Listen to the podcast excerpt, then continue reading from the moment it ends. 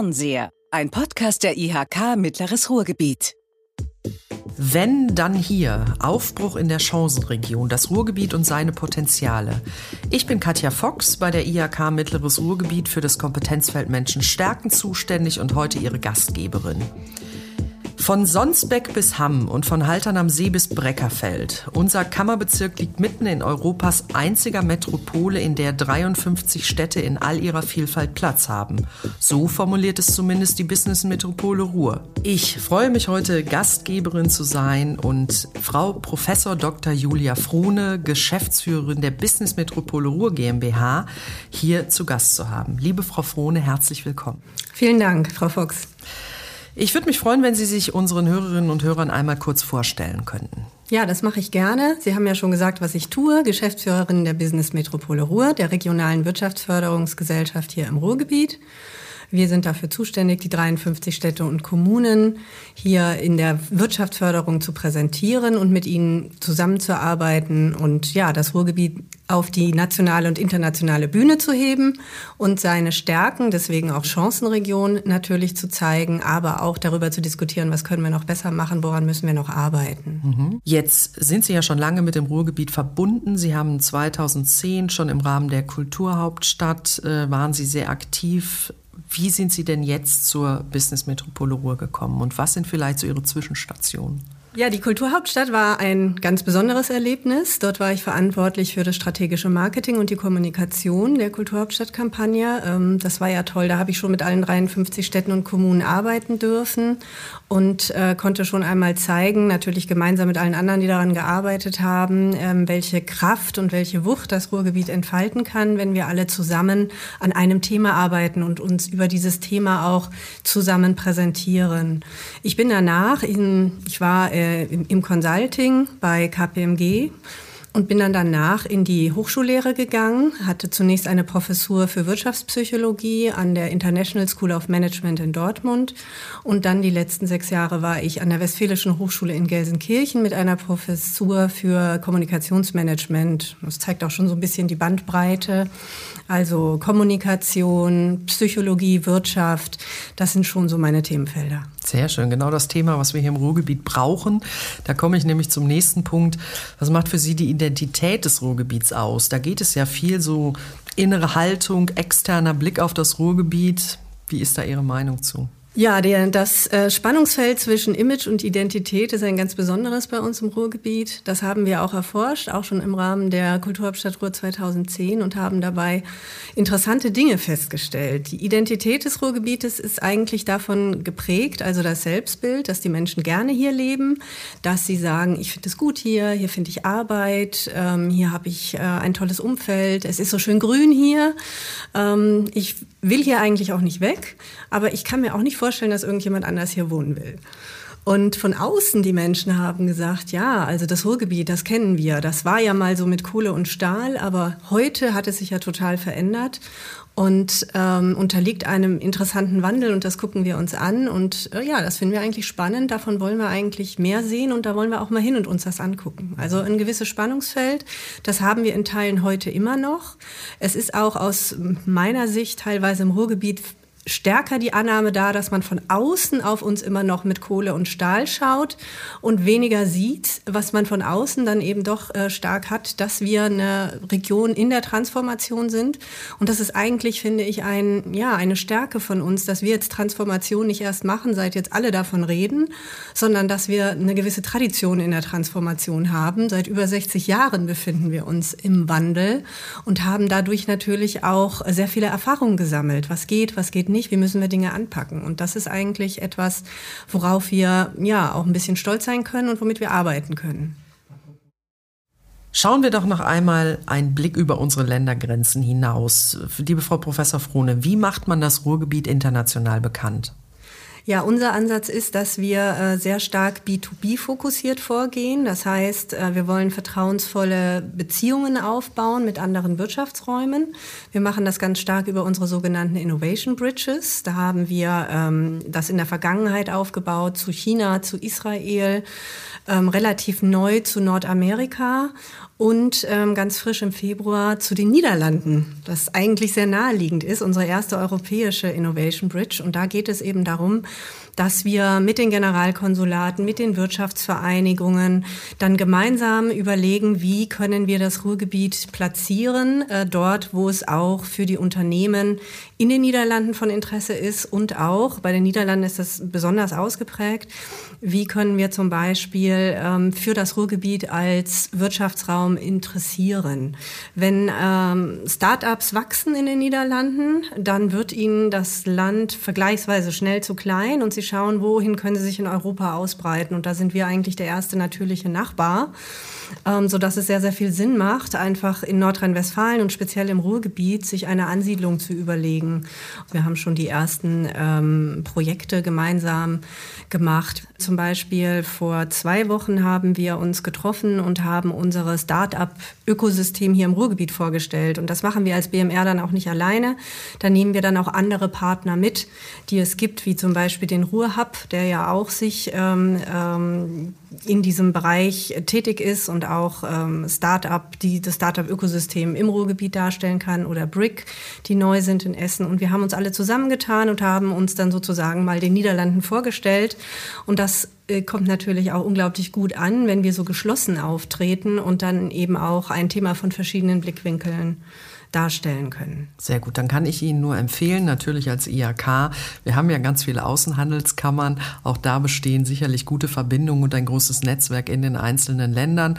Kommen Sie einfach auf uns zu, dann können wir auch da im Gespräch bleiben. Das machen wir sogar, weil wenn wir mit unseren Innovation Bridges in die Auslandsmärkte gehen, dann greifen wir auch immer auf die AHKs zu und arbeiten eng mit denen zusammen. Also zum Beispiel jetzt auch ähm, werden wir mit unserer Innovation Bridge North America im Juni äh, erst nach Toronto gehen auf die Collision. Das ist eine der am schnellsten wachsenden Hightech-Messen in äh, Nordamerika. Und danach schauen wir uns Pittsburgh an, weil Pittsburgh ist spannend für das Ruhrgebiet.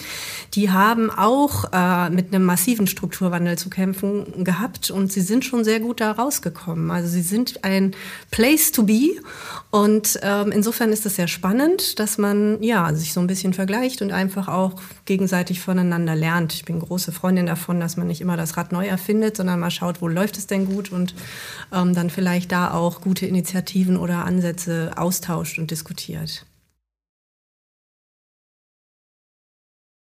Kommen wir mal zu einem aktuellen Thema.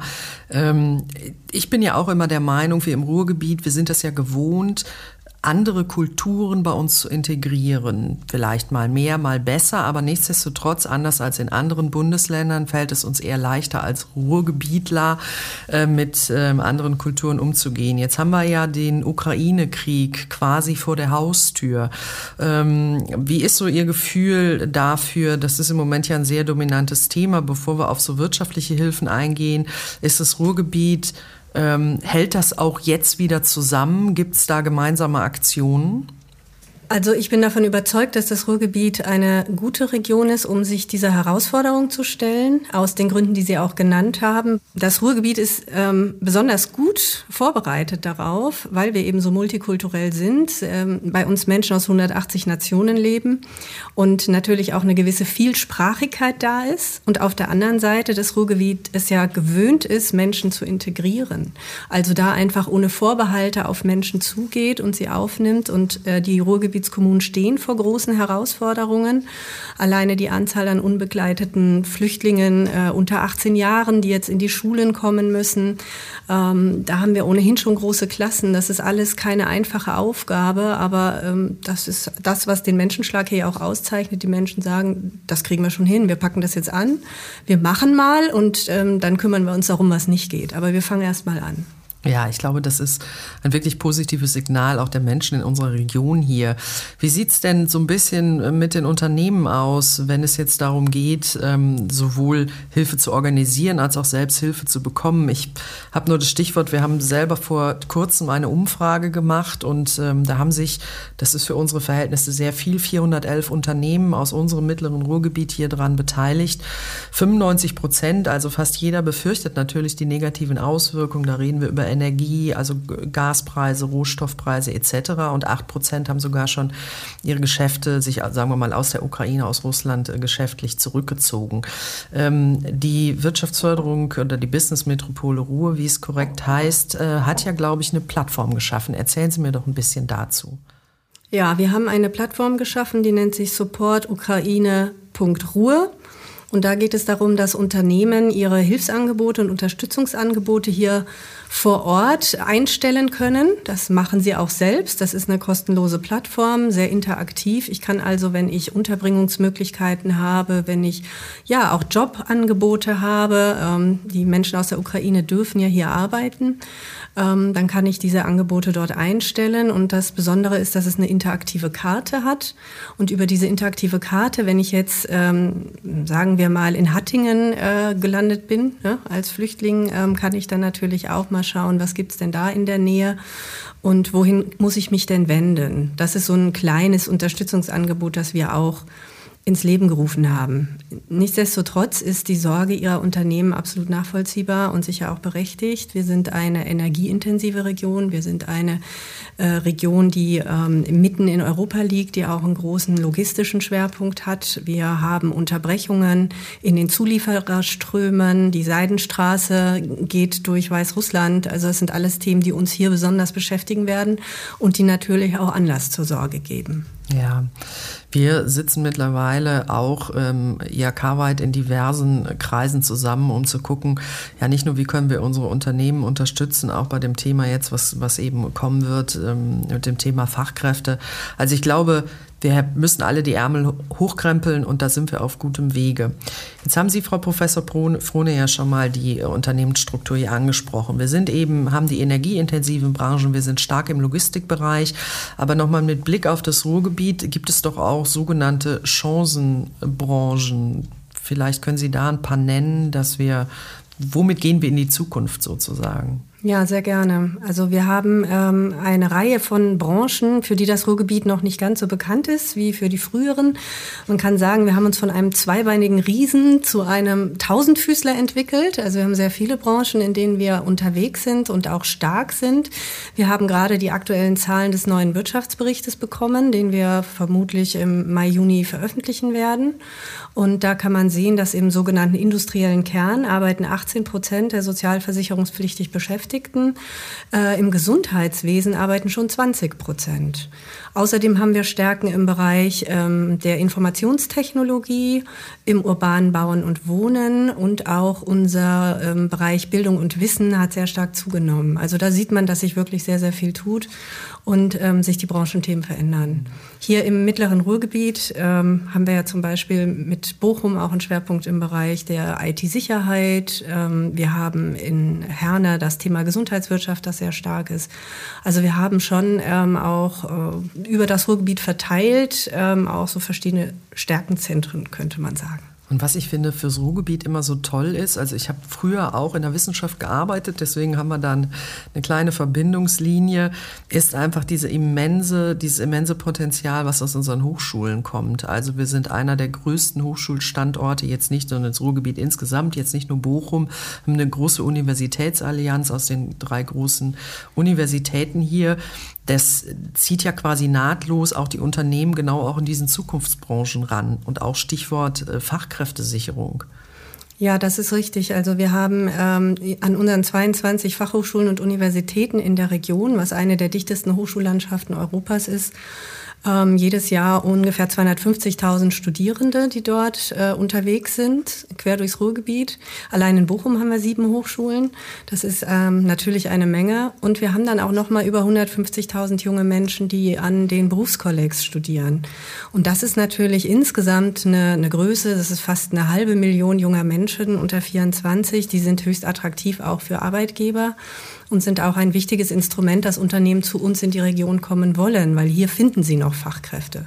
Wir haben den demografischen Wandel, es wird überall knapp, das lässt sich ja auch nicht ähm, wegdiskutieren sozusagen. Ähm, wenn die Babyboomer in Rente gehen, werden Lücken entstehen, aber wir sind besser gerüstet als viele andere Regionen, weil wir diese enorme Hochschuldichte haben. Und das ist ja auch was Besonderes. 1960 hatten wir hier noch keine einzige Hochschule.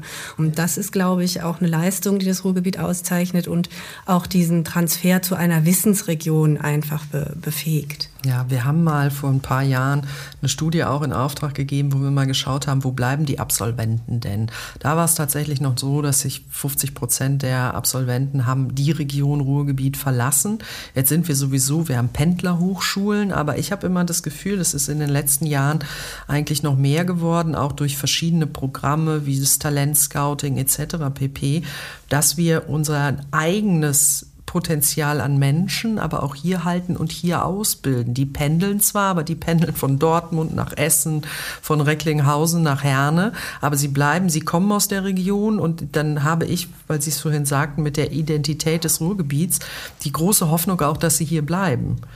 Ja, da tut sich auch was, würde ich sagen. Also ähm, ich kann das jetzt nicht empirisch belegen, aber aus meiner eigenen Erfahrung als Hochschullehrerin muss ich sagen, dass die äh, Studierenden ähm, gar nicht mehr so sehr auf ähm, das Thema Kohle und Stahl bauen, sondern eben genau auf diese Zukunftsbranchen. Da wollen sie arbeiten und daran wollen sie auch mitwirken. Wir haben ja auch eine sehr, sehr große Bereitschaft, sich mit Themen wie Nachhaltigkeit auseinanderzusetzen oder mit ähm, den sogenannten sinnhaften Branchen, der Kreislaufwirtschaft zum Beispiel, weil ähm, die jungen Leute einfach sagen, das finde ich spannend, da möchte ich dran mitarbeiten. Ne? Der Klimawandel ist eine echte Bedrohung und ähm, alles, was hilft, daran äh, mitzuarbeiten, dass wir das Thema noch in den Griff kriegen, ähm, hat eine hohe Attraktivität. Und da haben wir auch viel zu bieten. Wir können das noch besser sichtbar machen, insbesondere auch das, was unser Mittelstand tut. Es gibt ja die Studie über die sogenannten Hidden Champions äh, des Wirtschaftsministeriums, die Ende letzten Jahres rauskam. Und da haben wir alleine hier im Ruhrgebiet über 100 sogenannte Hidden Champions. Das heißt, die sind Weltmarkt- oder Europaführer in ihren äh, Märkten und in ihren Branchen. Ähm, die werden manchmal vielleicht nicht gleich gesehen, weil man natürlich die Konzerne, die im Ruhrgebiet sind, auch kennt und die es auch ein bisschen prägen.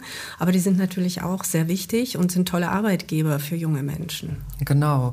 Und Sie hatten gerade dieses Stichwort Klimaneutralität. Wir haben unsere Unternehmen jetzt gestern quasi gefragt, ähm, was wollt ihr Unternehmen auf dem Weg zur Klimaneutralität 2030, also gerade im produzierenden Bereich? Und da muss man tatsächlich sagen, dass ein Drittel der Unternehmen uns gespiegelt hat, oh, es müssten eigentlich neue Technologien geben und so richtig wissen wir auch gar nicht, wie wir in der Produktion zu einer CO2-Neutralität kommen sollen. Das wäre eigentlich genau jetzt der Ansatz und auch der Hinweis, wendet euch doch mal an die Hochschulen oder holt auch Fachkräfte, die sich genau mit diesen Themen befassen, Nachhaltigkeit, äh, Energie einsparen etc. pp. aus den Hochschulen in eure Unternehmen. Da hätten wir ja. genau diesen Ansatzpunkt. Also es gibt eigentlich drei Möglichkeiten oder drei Ansätze. Das erste Thema ist, dass sich die Unternehmen schon frühzeitig mit den Hochschulen und den Berufskollegs auch verbinden, ähm, dass sie dann während die Studierenden noch studieren und noch nicht auf Arbeitssuche sind, einfach schon in Kontakt kommen, indem sie zum Beispiel ähm, Einladungen aussprechen für Unternehmensexkursionen, das ist sehr beliebt, oder indem man ähm, einen Praxisvortrag hält oder dergleichen, dass man sich also früh bekannt macht. Außerdem gibt es sehr viele Hochschulen, die schon Unternehmensmessen anbieten, wo man sich präsentieren kann. Das ist äh, die zweite Möglichkeit. Der dritte Ansatz, den wir auch verfolgen, ist, dass wir die Unternehmen hier aus der Region auch mit Startups zusammenbringen, aus dem Ausland zum Beispiel, die interessante äh, Produkte anbieten, die also vielleicht schon ein bisschen größer sind, ähm, um die zu holen, um genau diese Technologie-Transferleistung zu schaffen, um das Wissen reinzuholen, dass man also nicht nur ähm, dort anfängt, wo die Menschen gerade aus der Ausbildung kommen, sondern auch einfach die neuen Ideen, die sie schon ein bisschen bewährt haben, wo ein Startup schon gewachsen ist, im sogenannten Scale-up-Level sich befindet, dass wir die zu uns holen und dadurch unsere Unternehmen stärken damit sie einfach wettbewerbsfähiger werden und resilienter. Ja, und ich glaube, das haben wir im Ruhrgebiet tatsächlich, das glaubt man von außen vielleicht gar nicht. Da denkt man immer an Berlin und andere Metropolen. Äh, wir sind mit, unseren, mit unserer Start-up-Szene, glaube ich, sehr gut aufgestellt. Also wenn ich die Entwicklung hier in Bochum beobachte, überall sprießen jetzt äh, sogenannte Hubs aus dem Boden. Das macht schon tatsächlich Spaß. Aber Sie haben vorhin es auch nochmal angesprochen. Wir haben ganz tolle neue Unternehmensstrukturen, aber diese Unternehmen, gerade wenn Sie machen ja Werbung außen für das Ruhrgebiet, äh, die brauchen Flächen. Da haben wir, glaube ich, einen Knackpunkt. Genau, Flächen ist ein Thema, das äh, das Ruhrgebiet aber auch schon sehr lange beschäftigt. Wir bei der BMR machen ein Flächenmonitoring und schauen uns an, wie entwickelt sich denn das Flächenthema. Und wir haben jetzt gerade ein aktuelles Monitoring, wo wir geschaut haben, was ist denn so in der Corona-Krise passiert? Ist da zum Beispiel die Nachfrage nach Flächen auch gesunken? Das konnten wir nicht feststellen, aber wir haben schon festgestellt, dass wir nicht mehr so viele Flächen haben. Also von den 2000 Hektar, die wir ähm, 2019 noch hatten, ähm, sind wir auf etwa 1600 Hektar gekommen. Also 20 Prozent wurden äh, während der Zeit äh, 2021 in der Corona-Krise dann auch, ähm, sind sozusagen unter den Hammer gekommen. Aber ähm, die Flächen, die wir noch haben, sind nicht alle restriktionsfrei. Das heißt, wir haben einen Teil von Flächen, die man nicht sofort bewirtschaften kann oder verkaufen kann, vermarkten kann, weil da zum Beispiel ähm, der Boden belastet ist oder weil die Anbindung fehlt. Es fehlt eine Straße oder eine Wasserzuleitung oder ähm, ja, es ist noch mit alten Gebäuden besetzt, die man eigentlich erstmal rausholen müsste oder der Eigentümer ist nicht verkaufsbereit. Das heißt, wir haben nicht äh, diese 1600 Hektar, die wir zwar ausgewiesen haben im Flächenmonitoring, wirklich aktuell zur Verfügung. Und deswegen müssen wir schauen, dass wir neue Flächen dazu bekommen. Denn ähm, Gewerbeflächen und Gewerbegebiete, das haben wir auch gesehen in unseren Untersuchungen, schaffen einfach Arbeitsplätze. Und wenn wir eine Metropolregion sind, die künftig weiter wachsen will und die eben Unternehmen hier ansiedeln will, damit wir den Wandel insgesamt schaffen, dann müssen wir Arbeitsplätze schaffen. Und wir haben auch gesehen, dass wir auf den, in den Gewer Gewerbegebieten etwa 60 Prozent der neuen äh, Jobs, die seit 2012 hier angesiedelt sind, sind in Gewerbeflächen entstanden. Also auch wenn wir sagen, wir wollen eine Zukunft haben hier für unsere Kinder, dass sie in der Region überhaupt bleiben können, dann müssen sie Arbeit finden. Dann ist es also auch wichtig, dass wir dieses Thema mit auf dem Schirm haben. Und das ist mir auch wichtig, dass wir einfach darauf schauen, ähm, in der Diskussion, wie viel Freiraum wird verbaut, wenn wir von Gewerbeflächen reden, also Grünflächen oder Landwirtschaft. Das ist nur ungefähr ein Drittel. Also knapp 70 Prozent, und der Anteil ist auch gestiegen, der Gewerbeflächen, die entwickelt werden können, liegt auf sogenannten Brachflächen, die also schon mal in der industriellen Nutzung waren und ähm, deswegen natürlich häufig auch gut prädestiniert sind, nochmal angebunden zu werden, es sei denn, sie sind belastet. Aber da greifen wir gar nicht in den Freiraum ein. Ja, wir als IHK sind ja im Moment ein bisschen erstaunt über die Entwicklung in Witten im Regionalplan.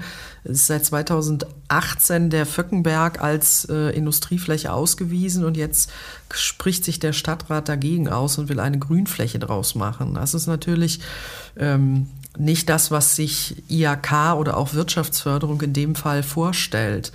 Deswegen bin ich da ganz bei Ihnen zu sagen, wir brauchen Gewerbeflächen, weil die schaffen Arbeitsplätze. Und wenn schon in Regionalplänen so etwas verankert ist, ist es schade, sozusagen Politik da wieder etwas zurücktritt. Ja, ich glaube auch, dass wir vielleicht noch deutlicher machen müssen, dass Gewerbeflächen heute ja nicht mehr die Gewerbeflächen von gestern sind. Also wenn Sie sich hier in Bochum die Entwicklung von Mark 51.7 anschauen, die ehemalige Opel-Fläche, wo heute ja auch viele ähm, neue, ähm, zum einen Unternehmen sich ansiedeln, auch aus Zukunftsbranchen wie VW Infotainment zum Beispiel, ähm, aber auch die Hochschule hingeht, dann sind von diesen 70 Hektar werden ja nur ähm, unter 50 Hektar tatsächlich bebaut und der Rest werden Grünflächen sein. Das heißt, diese alte ähm, Gewerbegebietsfläche wird viel grüner, als sie vorher war und schafft also neben Arbeit auch eine gewisse ähm, Arbeitsqualität und Aufenthaltsqualität. Und das wird, glaube ich, häufig übersehen. Der zweite Punkt, der da auch wichtig ist, dass ähm, wenn heute gebaut wird, die Unternehmen sowieso schon in der Verpflichtung sind, dass sie nachhaltiger bauen, dass sie da die Zertifizierungen einhalten, die ESG-Kriterien und ähm, man es dann eigentlich auch schaffen kann, dass man gerade auf neuen Flächen eigentlich eine viel nachhaltigere Bebauung hinbekommt, als wenn man jetzt versucht, nur den Bestand zu sanieren, was häufig auch schwieriger sein kann. Also sind wir ein bisschen wieder bei dem Thema und dann sind wir auch bei so einem Thema, was eine BMR hat, das Thema Marketing. Dann reden wir auch über Industrieakzeptanz. Das heißt, es herrschen falsche Vorstellungen darüber. Industrie muss nicht mehr laut sein, sie muss nicht mehr dreckig sein oder darf sie auch heutzutage gar nicht mehr. Das ist ja etwas, was wir zum Beispiel auch mit unserer Industrieinitiative Mittleres Ruhrgebiet jetzt wieder ein bisschen befeuern wollen, wo wir einfach hier im mittleren Ruhrgebiet klar machen wollen, Industrie ist nicht schmutzig, Industrie hat enormes Potenzial und wir bieten unseren Unternehmen dann auch mal ganz gezielt an.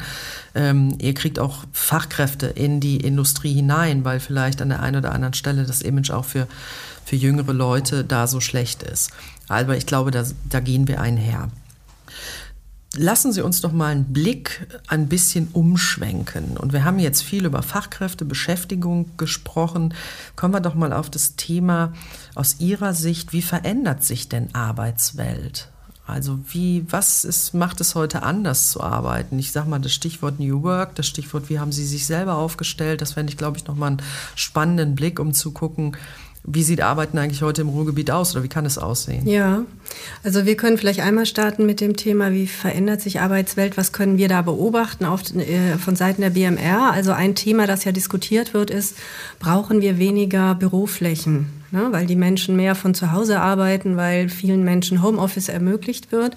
Das zeigen unsere Zahlen bislang noch nicht. Das ist ganz spannend. Also wenn wir uns die ähm, Büroimmobilienentwicklung anschauen, da haben wir auch gerade den neuen Immobilienmarktbericht rausgebracht im äh, März äh, 2022. Der zeigt, dass wir nach wie vor der zweitgrößte Immobilienstandort ähm, für Neubauten sind in Deutschland hinter Berlin und ähm, auch von der Fläche dass sich da nichts ähm, Dramatisches verändert hat. Also das ist noch eine spannende Entwicklung. Ähm, wenn man so den Studien glaubt, dann geht es ja schon dahin, dass man die Fläche nach wie vor braucht, sie aber anders bespielen wird. Man wird also nicht mehr so zwei äh, Büros haben für zwei Menschen, äh, eine, Büroschuhschachtel neben der anderen, sondern man hat eben mehr ähm, Flächen der Begegnung, wo man sich austauschen kann. Man hat mehr, ähm, wie Sie das hier auch haben, einfach Räumlichkeiten, wo man zum kreativen Denken reingeht, Design Thinking, wie das so schön heißt, und wo man sich austauschen kann, dass man vielleicht eher mal eine Küche einbaut oder einen Fitnessraum und dann brauchst du ja doch die Fläche, aber du bespielst sie anders und dann hast du eben weniger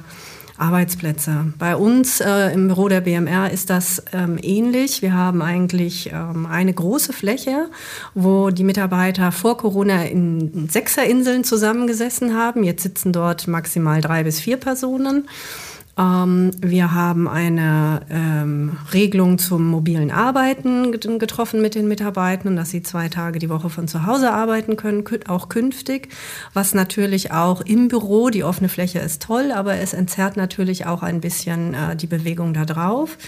Ähm, ich möchte nicht mehr anders arbeiten. Also ich finde das toll auf dem Weg. Mein Büro ist auf der einen Seite, die Küche ist auf der anderen. Also auf dem Weg von meinem Büro bis zur Küche habe ich schon fünf Gespräche geführt, ähm, die eine ganze Menge, ähm, ich sag mal, formelle Termine einfach unnötig machen. Und ähm, das ist ja das, was wir auch äh, unter agilem Arbeiten verstehen. Also zum einen den Mitarbeitenden zu ermöglichen, dass sie ein bisschen selbstbestimmter sagen können, wann bin ich im Büro und wann nicht. Wir haben auch einen festen Tag und es ist auch so, dass sich unsere Hubs, also unsere ähm, unsere Gruppen dann auch an einem Tag mal in Präsenz treffen, weil man schon feststellt, dass das wichtig ist, dass die Menschen sich sehen und nicht nur immer über die Kachel. Ähm, aber dass, ja, dass wir das eben ermöglichen, also viel Freiraum, viel Raum der Begegnung und aber auch äh, Raum so sich selbst zu bestimmen, wie man sich die Arbeit einteilt. Ich glaube, da hat, also wenn Corona ein Gutes geleistet hat, dann ist es tatsächlich das Thema Digitalisierung voranzutreiben, remote zu arbeiten und auch Unternehmen dahin zu, ja, zu drängen quasi schon über Homeoffice-Regelungen äh, hinaus äh, zu denken. Bei uns, wir hatten das vorher schon, wir haben es aber auch dann nochmal intensiviert, mussten wir ja auch. Und jetzt versuchen wir auch so gerade die Balance zu finden zwischen, ihr könnt mobil arbeiten, das äh, läuft bei uns auch zwei, zweieinhalb Tage bis zu zweieinhalb Tage in der Woche, aber wir treffen uns ja auch zusammen. Also wir haben ja ganz viele Coworking-Räume und so weiter. Wir sitzen und das ist eigentlich ganz spannend, zumindest haben wir das die Kollegen aus den anderen IHKs jetzt gespiegelt ähm, sehr hierarchiefrei in unserer fünften Etage, wie ich das immer sage. Das heißt, wir sitzen als Führungsteam, aber auch mit unserem Support und anderen in einem großen Raum und äh, haben aber Möglichkeiten, uns auch zurückzuziehen und viele Kollegen hier in dem Haus auch. Man äh, kommuniziert aber doch anders und man kriegt einfach viel mehr auch mit und kann zum Teil strategische Entscheidungen viel besser treffen, weil man nicht immer in bilateralen Gesprächen alles dreimal erklären muss, sondern eben, wir kommen in der Mitte, haben einen Besprechungstisch, also ganz bunt und, und nett gemacht. Da kommen wir mal eben so, so stand-up-mäßig zusammen und besprechen einfach en passant. Gerade sind alle da, super, lass uns das besprechen. Ich glaube auch, das ist ein wahnsinniger Fortschritt und das spricht auch, ich glaube, junge Talente und junge Leute, die jetzt aus den Hochschulen kommen, sehr gut an, weil die ja aus den Hochschulen auch dieses eigenständige, eigenverantwortliche Arbeiten irgendwo gewöhnt sind. Ja, das auf jeden Fall. Und ähm, ja, die Sicht auf Arbeit und Arbeitgeber verändert sich, wenn ähm, man mehr Möglichkeiten hat, sich einen Arbeitgeber auszusuchen. Das muss man auch mal sagen. Also ich komme aus einer ähm, Generation, da haben viele Akademiker noch in die Arbeitslosigkeit hinein studiert. Das äh, gibt's heute kaum noch. Ne? Also wenn man einen vernünftigen Abschluss hat und ähm, äh, was Gutes gelernt hat, dann findet man Arbeit. Und wir haben äh, in einer äh, Veranstaltung, die ich letztes Semester gemacht habe, da haben wir so einen Employer Branding Case gemacht. Und das war schon sehr spannend. Da haben die äh, Studierenden sogenannte Personas entwickelt, also Beispieltypen von ähm, AbsolventInnen, die jetzt in den Arbeitsmarkt dringen. Und äh, das ist mir wirklich in Erinnerung geblieben, dass dann ähm, zum Beispiel eine der Persona, die hieß dann, weiß ich nicht, Lisa, und Lisa sagte dann, ich suche einen Arbeitgeber, der zu mir und meinen Bedürfnissen perfekt passt. Also das ist so die Sichtweise auf Arbeit und nicht mehr, ich suche jetzt einen Arbeitgeber, ähm, wo ich gutes Geld verdiene, wo ich Sicherheit habe oder so, sondern der muss zu meinen Bedürfnissen passen. Das ist ganz schön eine hohe äh, Anforderung, die ein Arbeitgeber dann erfüllen muss sozusagen. Ähm, aber sie sind auch bereit, was zu geben. Also so ist es nicht. Ähm, aber es wird anders auf Arbeit geguckt. Und wenn ich jetzt ähm, junge Leute haben möchte, dann muss ich digitaler sein, dann muss ich agiler sein weil die schon ein bisschen drauf gucken, ermöglicht mir das der Arbeitgeber oder nicht. Also vielleicht äh, kleine Ergänzung zu dem, was Sie eben gesagt haben. Ähm, solche Besprechungsinseln sind wirklich sehr, sehr wertvoll, haben wir auch. Da haben wir äh, Stehtische, da sitzt man nicht, sondern man hat Barhocker und das Ganze hat natürlich schon eine entspanntere Atmosphäre. Dann guckt man auf sein Whiteboard, da bringt man dann die Sachen hin.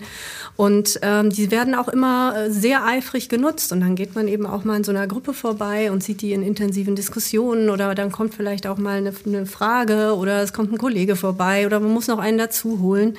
Und dadurch wird Arbeit natürlich ähm, auch ja, informeller muss jetzt also ähm, keine seitenlangen Präsentationen vorbereiten, sondern man schaut wirklich so auf den Inhalt und diskutiert ihn. Und ähm, ich glaube, dass das sehr wichtig ist und auch von vielen Menschen sehr geschätzt wird.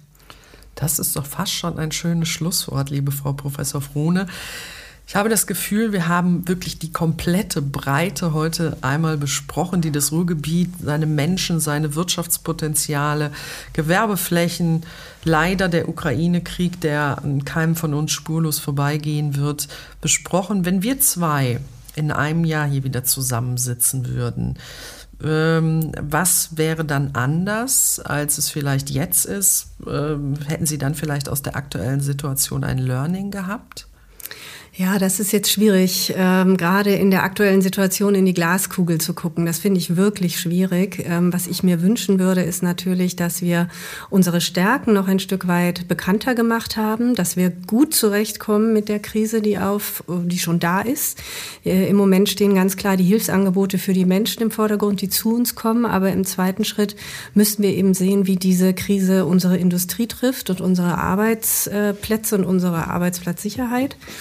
Ähm, wenn wir das gut meistern, alle zusammen und auch Deutschland das gut meistert, dann wünsche ich mir, dass wir im nächsten Jahr zum einen uns wieder treffen und zum zweiten mit dem Selbstbewusstsein, dass das Ruhrgebiet haben kann, auch noch ein Stück weit deutlicher außen wahrgenommen werden und einfach nicht wegzudenken sind von der wirtschaftlichen Landkarte Deutschlands und Europas.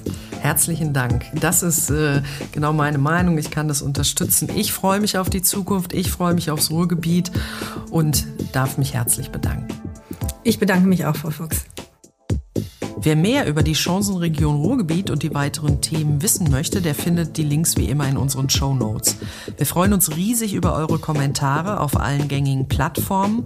Und wer nichts verpassen möchte, der ist gut beraten, den Fernseher einfach mal zu abonnieren. In diesem Sinne bleiben wir in Kontakt.